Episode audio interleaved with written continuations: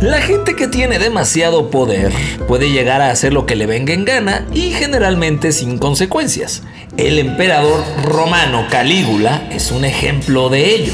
Fiestas sexuales, incesto, depravación y tortura son algunas palabras que bien describen lo que ocurrió durante su reinado. Simplemente alguien que se dejó llevar por el deseo y el poder, buscando su placer sin importar si en el camino destruía vidas de sus pobladores.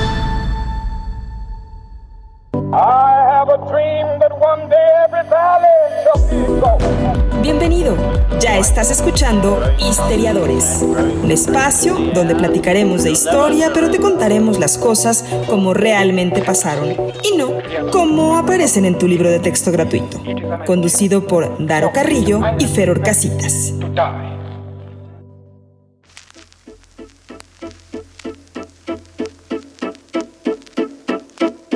Pasa planeta Tierra? ¿Cómo dicen que les va? Bienvenidos sean todos a un episodio más de Histeriadores. Así pasaron las cosas. Mi nombre es Daro Carrillo y está con ustedes el mismísimo Fer Orcraxitas. Mi crack. Mi querido crack, salud. Híjole. Porque pues es miércoles, ombligo de semana. Ombligo de semana, como, Como dice buen Godín. El mundo Godín. Y eh, pues ya tenemos que empezar a beber para preparar el cuerpo para el juez. Ah, Exacto. Lo que pasa es que eh, nosotros somos como un buen vino.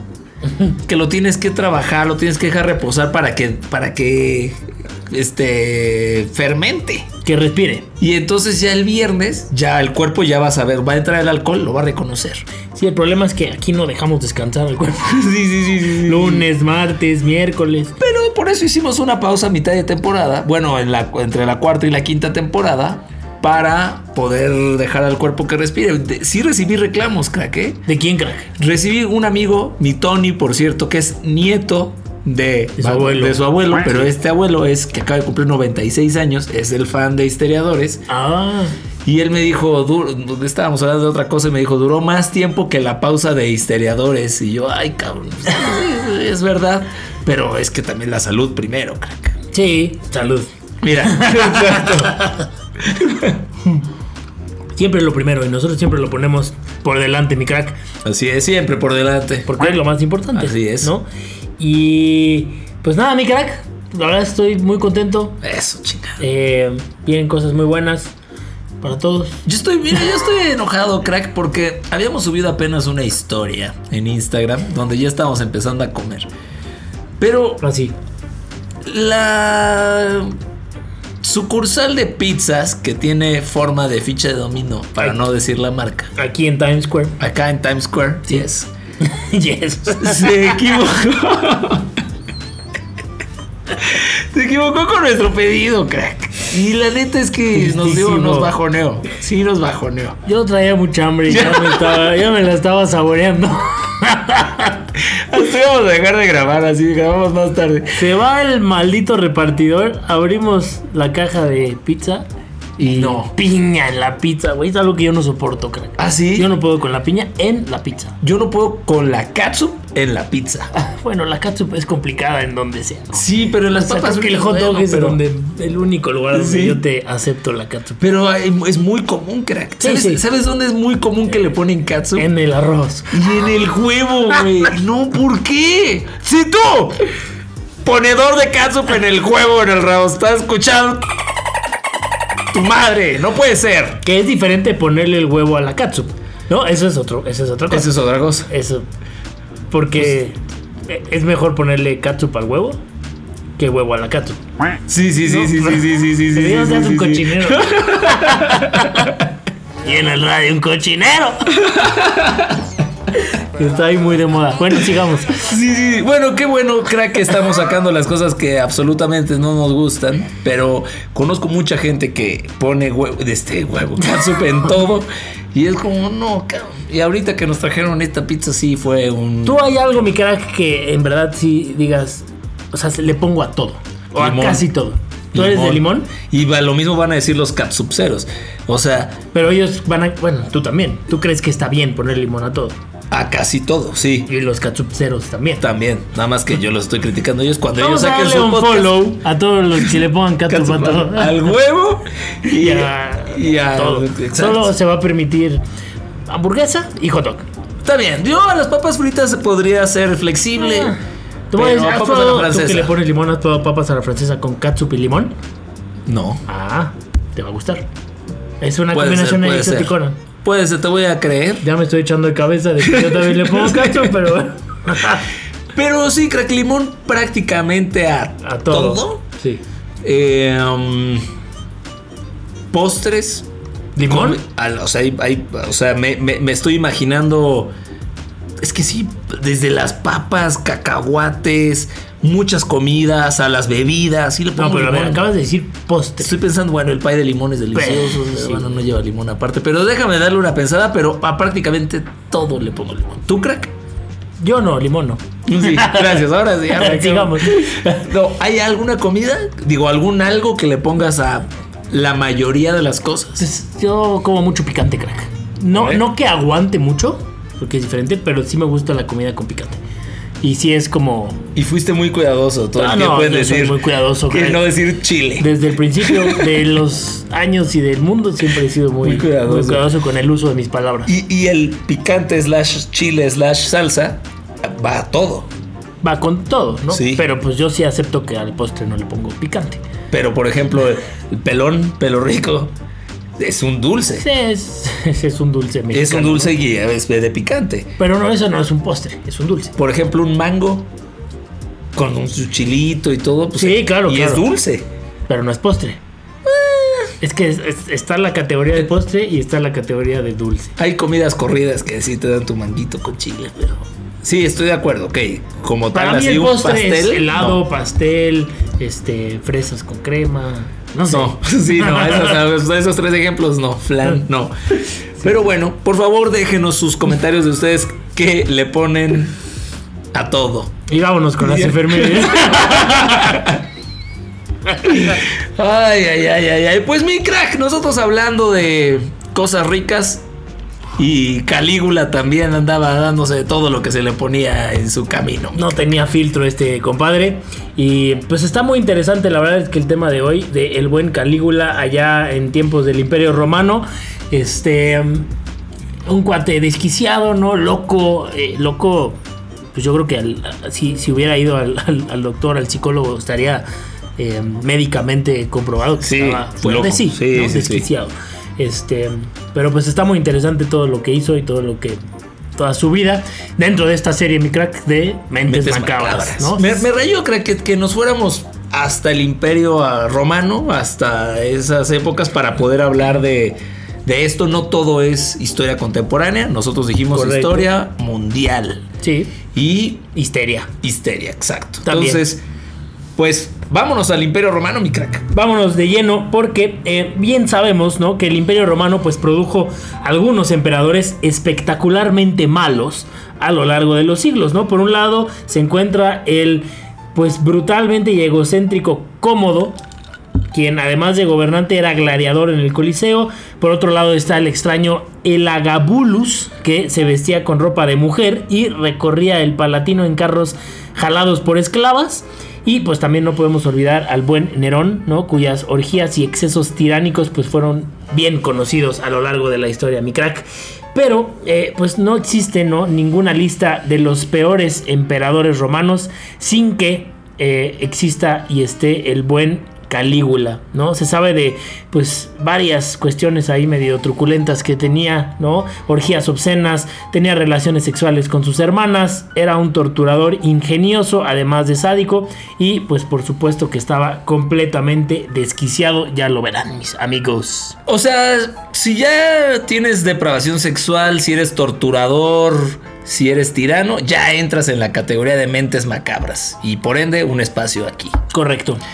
Vale la pena mencionar, crack, amigos que nos acompañan, que la mayor parte de lo que se sabe acerca de Calígula proviene de relatos, tanto antiguos como modernos, basados en la imaginación bastante activa de los autores, más que en registros históricos.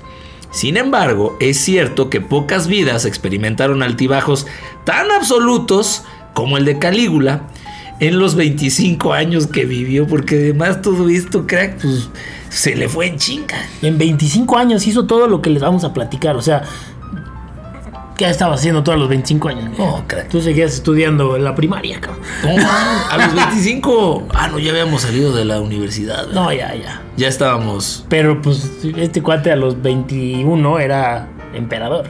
Sí, oye, ¿todavía no te conocía o sí, crack? Mm, no, mi crack. No, ¿verdad? No, todavía no tenías el gusto. Sí, sí, sí, sí, sí, sí, sí. bueno, pues nacido con el nombre de Cayo Julio César Germánico, el heredero de Tiberio era el tercero de los seis hijos sobrevivientes del matrimonio entre Germánico y Agripina, la mayor, quien fuera nieta de Augusto. El nombre Calígula o Botitas, no, es que también, mi crack, era un apodo que le pusieron los soldados cuando era niño y acompañó a su padre en las campañas de Germania porque ya iba vestido como legionario romano, pero en miniatura. Incómodo con el apodo, Calígula dijo, ¿saben qué se da la chida? Me gusta que me digan botitas, entonces se cambió el nombre a Cayo Julio César para que no lo molestaran. Era buleado en tiempos eh, desde el Imperio Romano, ¿no? Fue educado allá en la villa de Capri, donde pues los principales compañeros de formación eran hijos de reyes extranjeros que habían sido enviados a la capital del imperio, ¿no? O sea, sus compañeros de clase eran hijos de los más altos reyes, ¿no? Y eh, bueno, se puede decir que Calígula vivió su infancia y adolescencia en una burbuja rodeado de príncipes orientales con una forma distinta de entender el poder y con sus hermanas como mejores amigas. Híjole. ¿no? Ya entonces fue cuando empezaron a surgir los rumores de que tenía sus que veres y sus que horas traes con ellas, mi crack. Oye, crack, o sea, voy a decir algo espero no se malinterprete mal. Pero, Malinterprete no mal malinterprete palabras mal. inmortales de mi crack. pero en esa época sí se daba muchísimo el incesto, crack. O sea, era muy común que el primo y que pues, principalmente primos que ya cuando ya lo hacen ya no eran primos, ya eran ex primos. Saludos a Monterrey. Exacto. Pero sí era muy común. O sea, este tipo, sobre, porque fue tirano y hacía unas cosas muy locas, pero en general los romanos solían hacer eso. Sí, sí es algo que ha surgido a lo largo de la historia, ¿no? O sea, es, es algo que vemos constantemente y aquí el buen Calígula pues no fue la excepción. No fue eso. ¿no? Cuando falleció Tiberio, Calígula pues no tenía ningún puesto oficial y su experiencia política era muy poca, ¿no? Se limitaba a cargos menores. El pueblo, eh, sin embargo, ignoró completamente la falta total de experiencia, ¿no? Del nuevo emperador porque eh, recordaba a su padre con cariño y sobre todo porque su primera medida del buen Calígula fue abolir los procesos de traición, eh, un mecanismo legal que había permitido a su padre ¿no? perseguir a sus enemigos eh, con impunidad. ¿no? El tiempo iba a demostrar que iban a estar muy pero muy equivocados en tu entusiasmo. Mi crack es que tengo hambre. No, ya sé. Y ahorita estaba revisando porque el de la pizza sí nos va a traer la pizza. Dijo. por supuesto que sí. Dijo. Y no la ha traído, hijo de su. La primera señal de que Calígula no era un gober- gobernante cuerdo tuvo lugar con la ejecución de Macrón, que era el prefecto de la Guardia Pretoriana y fue sospechoso de haber matado a Tiberio.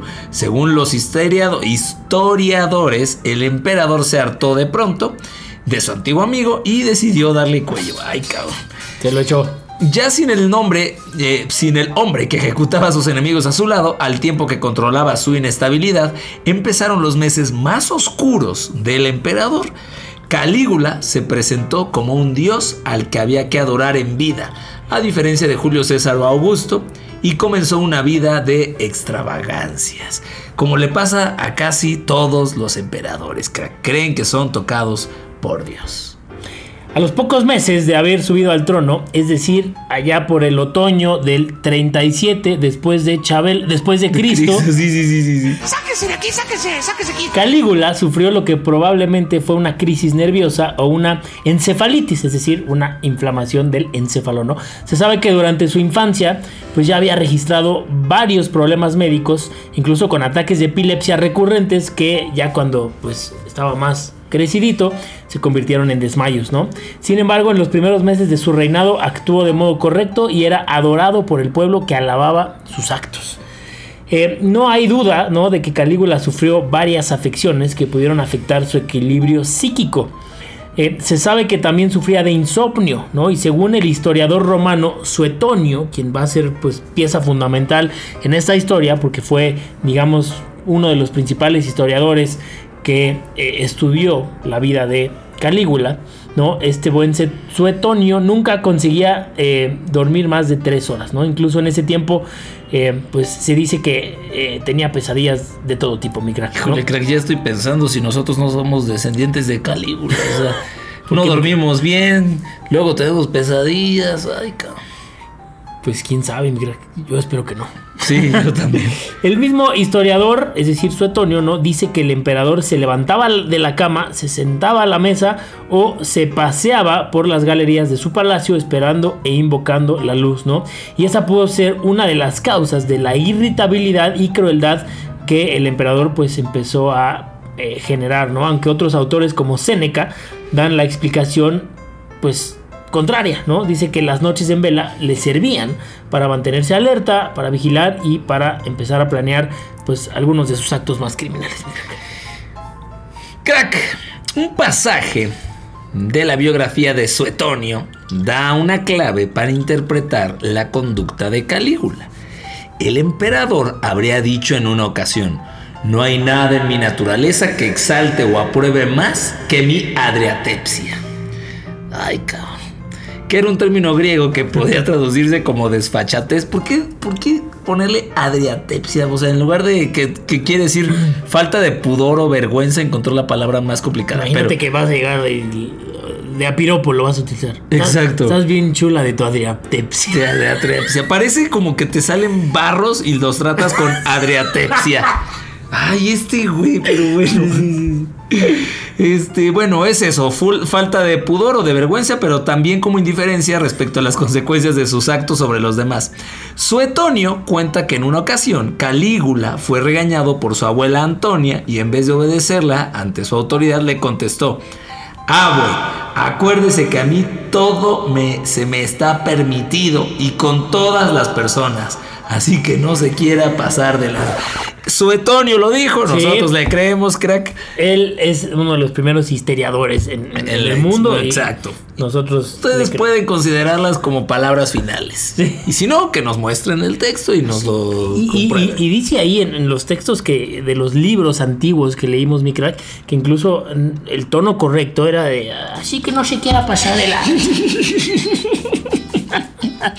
Eso dice, porque tenía el acento romano del norte. Siento que cuando dices eso vas a sacar una navaja. Claro, claro. ¿Qué quieres pasar de lanza?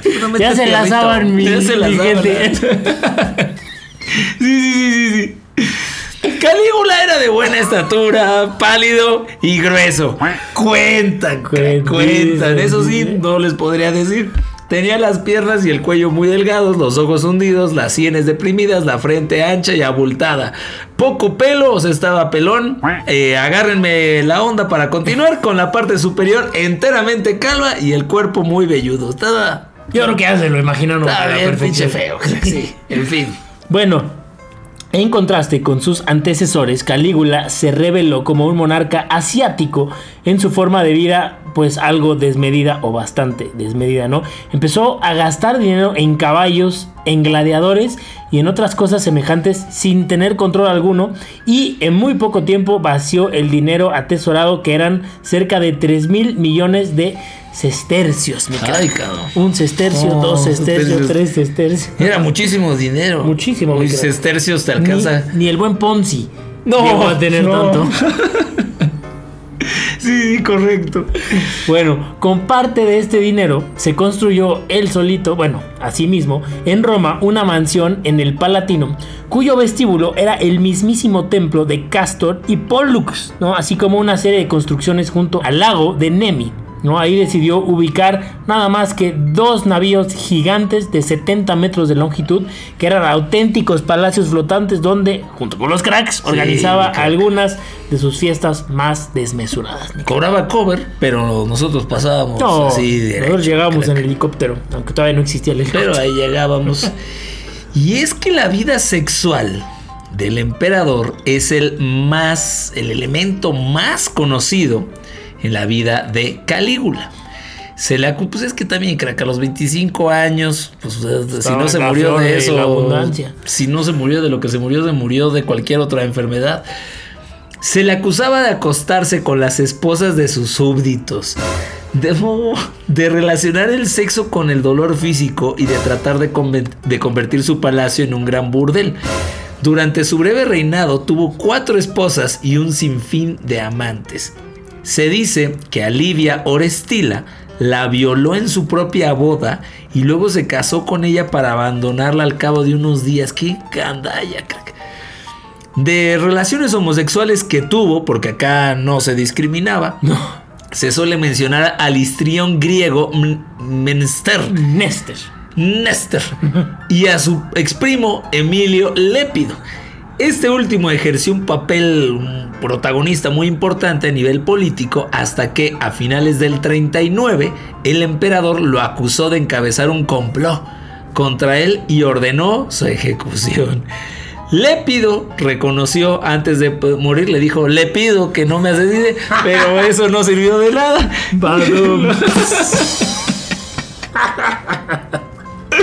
Y lo mataron, mi crack. Pero reconoció antes de morir que había tenido relaciones sexuales con el emperador y que tenía el vientre adolorido de tanta pasión, mi crack. Es que sí lo conocía de atrás tiempo. Sí, imagínate, ya eso te dice mucho. No, y crack. te puede echar la, la cabeza a volar, ¿no? Pero bueno, cuando, sí, totalmente sí, se le echó la cabeza a volar. cuando llegó al poder, Calígula pues fue abiertamente así promiscuo con las esposas de importantes senadores, en parte pues para humillar a sus maridos, ¿no? Incluso le robó una esposa al marido en la noche de bodas.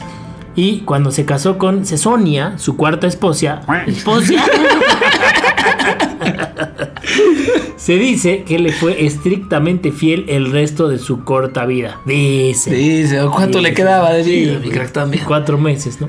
Pero bueno, observar cómo torturaban a otros también era algo que le gustaba hacer desde tiempos de Tiberio, ¿no? Calígula quiso demostrar que era un hombre íntegro dirigiendo una campaña militar en Britania, ¿no? Sin embargo, la invasión pues fue pronto abortada, pero como era impensable regresar a Roma sin una victoria, Calígula le declara la guerra a Neptuno, No. dios del mar, y azotó las olas. Que también, Calígula, caramba. Una cosa es darte a la esposa de tu súbdito y otra meterte con Neptuno, crack. Es un dios. Es un dios, crack. Es correcto, ¿no? Pero bueno, el emperador ordenó a los soldados que recogieran conchas de la playa para justificar que había sido Neptuno quien había fracasado en el ataque. Imagínate, o sea, eso ya es de- Ya está. demencia absoluta, ¿no? Sí. Declararle la guerra al mar. Sí. Eso fue lo que hizo. Y pues obviamente sus súbditos a darle el avión porque quien se ponga al tiro, pues adiós Nicanor. En las páginas del libro Calígula, el emperador loco, que suena como a título de película de Disney, se plantea la hipótesis de que el episodio de las conchas tuvo su origen en la negativa, en la respuesta negativa de los legionarios, como también harían años después con Claudio al embarcar hacia Britania. Calígula, muy molesta, ordenó a los soldados recoger conchas como castigo tras haberlo desobedecido. Cuando regresó a la ciudad, el emperador escandalizó a la clase política porque anunciaron que quería nombrar senador a su caballo Incitatus. Aunque hay quienes dicen que solo fue un anuncio a manera de chiste y que fue tanto un síntoma de su impaciencia con el Senado romano como un ejemplo de su extravagante sentido del humor. No, no se me hace que estuvo tan chistoso ese chiste. caca. Pues será el sereno, pero ya en querer nombrar a un caballo senador. Y le había declarado la guerra a Neptuno. Ya estaba bastante afectado. Muy macabra su mente, ¿no, mi crack? Sí, creo. Bueno, un gran número de senadores y miembros del ejército romano iniciaron un nuevo complot entre las extravagancias y la violencia que pues iba desarrollando Calígula, ¿no? Es por eso que el 24 de enero del año 41 después de Cristo, un miembro de la guardia apuñala a Calígula cuando estaba viendo una obra de teatro. El cerebro detrás de este plan fue un oficial pretoriano llamado Casio Querea, que planeó el asesinato usando el Cryptoporticus. Que hoy es una moneda, Correcto. ¿no? Le aventó unos centavos. Exacto, exacto. No, el Cryptoporticus era un túnel subterráneo que unía los palacios del Monte Palatino. Haciendo caso a Suetonio, el pretoriano organizó el asesinato para vengarse de Calígula porque se burlaba todos los días de su voz afeminada, llamándolo Priapo o Venus, o también dándole la mano para que la besara con actitud exagerada. ¿no? La participación de los pretorianos en esta conspiración pues sentó un precedente que condenó a Roma a un largo tiempo de inestabilidad. Pero, crack amigos, ¿son ciertas todas las per- perversiones que se relatan de Calígula? Para Suetonio y Dion Casio, no cabe duda de que fue un monstruo cruel. Pero siempre es importante desconfiar de las intenciones de los que escriben la historia, salvo de nosotros. Lo único comprobable del caso de Calígula es que en efecto se comportó de manera despótica, despreció al Senado, descuidó sus responsabilidades como gobernante y se dio a todo mundo. Eso convirtió sus extravaganzas, fueran exageradas o totalmente ciertas, en el lugar de trabajo ideal para los propagandistas, que querían advertir a futuros dirigentes de lo inadecuado de apartar a los senadores del poder que además, crack amigos, los senadores eran personas muy sabias, era la gente vieja, era gente que, que podía tomar decisiones, entonces desprestigiarlos cuando tienes obviamente menos de 25 años era un acto más de inmadurez. Correcto. Hablar acerca de los vicios sexuales en una sociedad que festejaba la moderación era la mejor forma de despreciar a los gobernantes a ojos del pueblo. Dando Collins, no es albur, así se Sí, sí, apellidaba, sí. no, Dando Collins defiende en su libro llamado Calígula, el emperador loco de Roma, defiende que la locura y las extravagancias de Calígula tuvieron su causa en una enfermedad mental que hoy fácilmente es diagnosticada y conocida como es el trastorno bipolar. No, él decía, los bipolares experimentan mejorías y empeoramientos, lo que explicaría por qué Calígula intercalaba episodios de aparente locura con otros en los que mostraba un comportamiento racional y tomaba decisiones sensatas. Los pacientes bipolares sufren espectaculares cambios de humor, pasando de momentos de gran excitación en los que despliegan gran energía, hiperactividad, excesiva confianza en sí mismos y pérdida de contacto con la realidad, a episodios de tristeza, depresión, letargo, introversión y cansancio físico. Entonces, Ay, crack. esa puede ser una, una, una explicación de lo que le pasaba, ¿no? Porque pues en aquel entonces obviamente no existía esto como tal con un nombre médico. Claro, o sea, a él le decían tirano Es- estás depravado, estás, loco. Pendejutus. Exacto, exacto, exacto. Sí, sí, sí, sí, sí. Y, y en realidad estaba enfermo. Estaba malito de sus cabezas. Suetonio. De las dos. Sí, una seguramente más que la otra. Suetonio, sin saberlo, hizo un diagnóstico muy preciso de la enfermedad en un tiempo donde no existía tratamiento para este tipo de pacientes. Y dijo así, estoy convencido de que una enfermedad cerebral era responsable de sus dos vicios contradictorios, el exceso de confianza y su extremo retraimiento. Y ahí queda entonces la historia de este Calígula. Calígula. Yo creo que te, se te metió en la cabeza el, el, El Calígula de, de, de aquí al lado. Sí, hijo de su madre, crack. ¿Por qué, mi crack? No, o sea, yo ahorita que Ah, dijiste de- de- me acordé de la pizza, pero sí, me, me estoy empezando a enojar. Pero qué cañón, crack, que una persona con una enfermedad mental que no se puede diagnosticar termine siendo emperador de uno de los imperios más relevantes Correcto. en la historia del planeta. ¿Y sabes que está cañón? Digo, era más, más común y más natural en aquellos tiempos, pero para tiempos modernos del día de hoy, 2022, o sea, me, me- me rompe mucho la cabeza el tema de que alguien de 20 años Sí. pueda llegar a ser emperador de, o sea, de, como decías, ¿no? De un imperio tan, tan inmenso, ¿no? Pero, pues, la madurez que obtienes a los 20 años No. es nula. Sí. O sea, para tener tanto poder y tanto puesto, entonces, pues, obviamente por eso empezaban todos estos problemas y todas esas broncas, ¿no? En, en las monarquías antiguas, pues así era. O sea, si te tocaba heredar el trono, lo heredabas así tuvieras 13 años. Y, Sí, sí. y- y hablo tiempo egipcios, hablo lo que sea. Ahora, las monarquías, muchas de ellas tienen un papel mucho más de diplomacia, más Claro. que de Sí, más simbólico, ¿no? Claro, más que de otro tipo de, de tomas y de decisiones, pero a una persona de 25 años, que a los 25 se murió.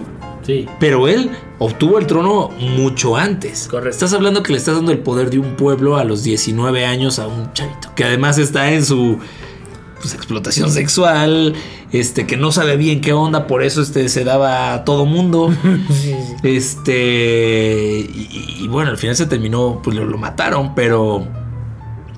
Pues sí, crack. Si no lo habían matado, estamos hablando de que hubiera vivido otros 20, 30 años haciendo lo que le venga en gana. Sí, al final, pues terminaron echándoselo a él. Sí, sí, ¿no? sí. sí, Después sí. de. Le clavaron tantas- un puñal. Exacto. El pues sí, lo mataron en un teatro. Qué irónico. Murió por un puñal. Pues en fin, mi crack. Este, esta es la historia de Calígula entonces. Y nosotros estamos listos para servirnos otro whisky, acompañarlos a ustedes. Se le está pasando muy bien, ustedes y nosotros también. Pero viene la sección de mi querido crack, las efemérides. Las efemérides. Vámonos rapidísimo a ver si eso ayuda a que llegue más rápido la pizza con las efemérides de un 26 de julio, pero de 1952, porque muere en Argentina Eva Perón a la edad de 33 años, mi crack, la edad de Cristo. Eh, pues digo, yo creo que es algo que, que todo el mundo sabe, ¿no? Pero bueno, Eva Perón pasó a la historia como una de las grandes defensoras, ¿no? De los trabajadores y de las mujeres. Probablemente uno de los hechos a destacar fue su lucha por la legalización del voto femenino y lo consiguió en el año de 1947. Eh, pues ella adopta ¿no? una posición activa en las luchas por los derechos sociales y laborales y además pues fungió ¿no? como un vínculo directo entre el presidente, su esposo Juan Domingo Perón y eh, pues varios sindicatos. ¿no? En el 51 ya para las primeras elecciones presidenciales con voto universal, es decir, voto femenino incluido, el movimiento obrero propuso a Evita, como ellos la llamaban, como candidata a vicepresidenta. Eh, sin embargo, pues ella renuncia a la candidatura el 31 de agosto eh, y este es conocido como el Día del Renunciamiento. eh, pues porque era presionada por las luchas internas ¿no? en el peronismo y la sociedad ante la eventualidad de que pues, una mujer apoyada por el sindicalismo pudiera llegar a ser vicepresidenta. ¿no? El, pueblo ni el gobierno estaban listos, eh, pues moralmente ni ideológicamente para algo así. ¿no? Eh, debido a un fulminante cáncer de útero, ella fallece un 26 de julio del 52, como ya dijimos, a la edad de 33 años, mi crack. Todos los detalles en el episodio que le dedicamos. Ah, no, pero ya habíamos hablado, pero no fue un sí, episodio. no fue un ¿verdad? episodio, justo me surgió la misma cuestión. Fue un episodio donde hablamos de los discursos más impresionantes de la historia Claro. y uno de ellos es el que yo di cuando no, el de Sí, sí, sí. El de Perón. el de el de Eva, perdón. El, el de Eva Perón. Sí, sí. Eh, yo me quedo con esta anécdota de que una vez muerta se quedó en la sala. Ah, sí. Este. Pues que cuánto, creo que tres o cinco días, quién me acuerdo cuánto tiempo. No, fue. hicieron lo que quisieron con su cuerpo, Sí. lo escondieron y creo que tardó varios años en, digamos, ser recuperado. Y ahora ya descansa en paz allá en Argentina. Pero una historia muy triste y sabes sabes qué cuando la, cuando alguien tan buena que lucha y todo de repente fallece a temprana edad siento que esa gente se convierte en leyenda Haga O lo que hagas. ya sí A menos que te llames Calígula. Exacto exacto muy bien Pues muy esa bien. es la efeméride del día de hoy, mi queridísimo crack. Y eh, pues vámonos con el Daro Curioso. El Daro Curioso.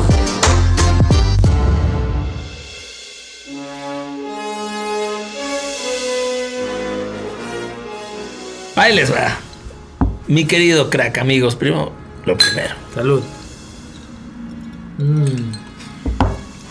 Que además les voy a decir esto, mi crack y yo generalmente venimos conectados el día de grabar y hoy dijimos, hoy sí vamos a chupar. Y aquí estamos. Y aquí andamos. cumpliendo. Mi crack, ¿cuál, ¿cuál dirías tú que es la mejor ciudad del mundo para vivir? Ay, mi crack, me la pones dura. Este, Esa es solo una No, pregunta, no. mi crack. eh, O bueno, ¿en, en qué ciudad te gusta estar? O sea, si me vas a hacer un análisis este, del Producto Interno Bruto, y no, pues no. Pero ¿en qué ciudad dirías, puta, es que aquí sí? O sea, hay mucha gente que puede pensar en Suiza, por ejemplo. No es ciudad, pero me refiero como... Ahí te va mi crack. Yo, a mí me gustaría vivir en Madrid. En Madrid. Allá en la madre patria. Claro. Pues mira, crack, que sí se hizo un estudio para determinar, y de hecho se hace cada año, cuál es la mejor ciudad del mundo para vivir. Ok. Y este año, en 2022, Viena, la capital de Austria, Wow. ha recuperado un puesto que perdió un par de años y el día de hoy es considerada como la mejor ciudad para vivir. Este análisis lo hace la revista británica The Economist y los factores que toma en consideración son el entorno social, económico, político, cultural, médico y educativo, además de la calidad de los servicios públicos, el transporte, la vivienda, el ocio y las infraestructuras. Y Viena tiene una puntuación muy alta en todos los criterios, además de que bueno, es una ciudad con vanguardia, pero mantiene su clase. La capital austriaca le robó el título a Auckland en Nueva Zelanda, que descendió al puesto 34 debido a las malas medidas que impuso en la pandemia. Dice el informe. Una mala decisión te bajó 33 puestos. Tómala. Abajo de Viena se encuentra Copenhague, que es la capital danesa. Luego Zurich, Suiza. En cuarto y en quinto lugar están Calgary y Vancouver, respectivamente. La Ciudad de México debe estar como en el 2472. Pero ahí está mi crack, la mejor ciudad para vivir el día de hoy. Y de precisamente de Copenhague he visto unas cosas así impresionantes. Y Zurich, ni qué decirlo, crack. O sea, un paraíso absolutamente. Pero el día de hoy, en todos los aspectos, Viena es el lugar idóneo para irte a vivir. ¿Te irías a vivir a Viena, mi crack? ¿Solo porque está en el top? No. No. Y qué chistoso que mencionaste Madrid, porque yo me iría a Barcelona. Mira, ahí estaríamos. Estaremos a unas horas de distancia. Digo, ya lo hemos hecho, ¿no? Pero ya así de cajón y de fijo. Sí, no. O sea, hemos No lo estado hemos ahí, hecho. No lo hemos hecho, pero sí imagino, yo se imagino en Barcelona y crack, vete, crack. Venga, chepa acá. Venga a la playa un ratito, ve, buena la capirucha y ahí voy yo. de la- O sea, a mí me gustaría mucho Barcelona, no es por mucho la mejor ciudad del mundo, pero No, pero en España se vive bien. se vive bien. En donde estés, Imagínate un tinto vida de es- verano, crack. imagínate a las 3 de la tarde, me hecho una siesta de dos horas. Sí. ¿Cómo sucede actualmente? ¿Cómo Pero no? en México. Pues ahí está. Muy interesante, mi queridísimo crack. Este. mm, Mucha cultura ahí en Viena, ¿no? Eso sí, sin duda. Digo, obviamente es parte de Europa y sabemos que Europa está plagado de cultura. Pero Viena particularmente tiene mucha historia eh, Está y mucha una cultura. casa de ópera en Viena. eh, Sí, no, bueno, la- en cuestión musical es, o sea, lo mejor de una, lo mejor. es una ciudad que en su momento se vio azotada por la Segunda Guerra mu- este, Mundial. Y, y mira, crack. O sea, cómo hay ciudades, Hiroshima y Nagasaki propiamente, crack, que fueron demolidas por bombas Crack, ¿Tú nucleares. sabías que hubo un güey que le cayó una bomba? Sí, sí, sí, sí, sí, sí, sí. Qué gran No, dato curioso ese. Pero sí, crack, o sea, ciudades que fueron destruidas por guerras, hoy están en la élite Sí. de, de todo. Entonces, Acá pues. Xochimilco es una de ellas. Exacto, y ahí está entonces, mis amigos, el Daro Curioso y nosotros, antes de irse a hacer de tos a la pizzería porque no nos ha llegado la cena, ya nos tenemos que despedir. Mi queridísimo crack, nos escuchamos en un ratito porque vamos a grabar A otro grabar otro episodio y eh, no lo puedo creer porque ya vamos a ir adelantados. Por primera vez van a tener... Creo que la segunda vez. Hace poquito lo volvimos a hacer, pero se perdió luego. luego. Luego, luego. Pero ahora sí van a tener cuatro episodios garantizados. Sí, o sea, ya seguro. Sí, Si Dios nos da o licencia. Hades o quien Sí, ustedes o crean lo permite o Calígula lo permite. pues salud, mi querido crack. Y salud a todos amigos histéricos. Salud, nos escuchamos la próxima semana sin falta alguna. Cámara, ahí nos vemos. Vámonos. Damos por terminada la clase de hoy. Nos escuchamos la próxima semana en otro episodio de Histeriadores, donde te contamos cómo realmente pasaron las cosas.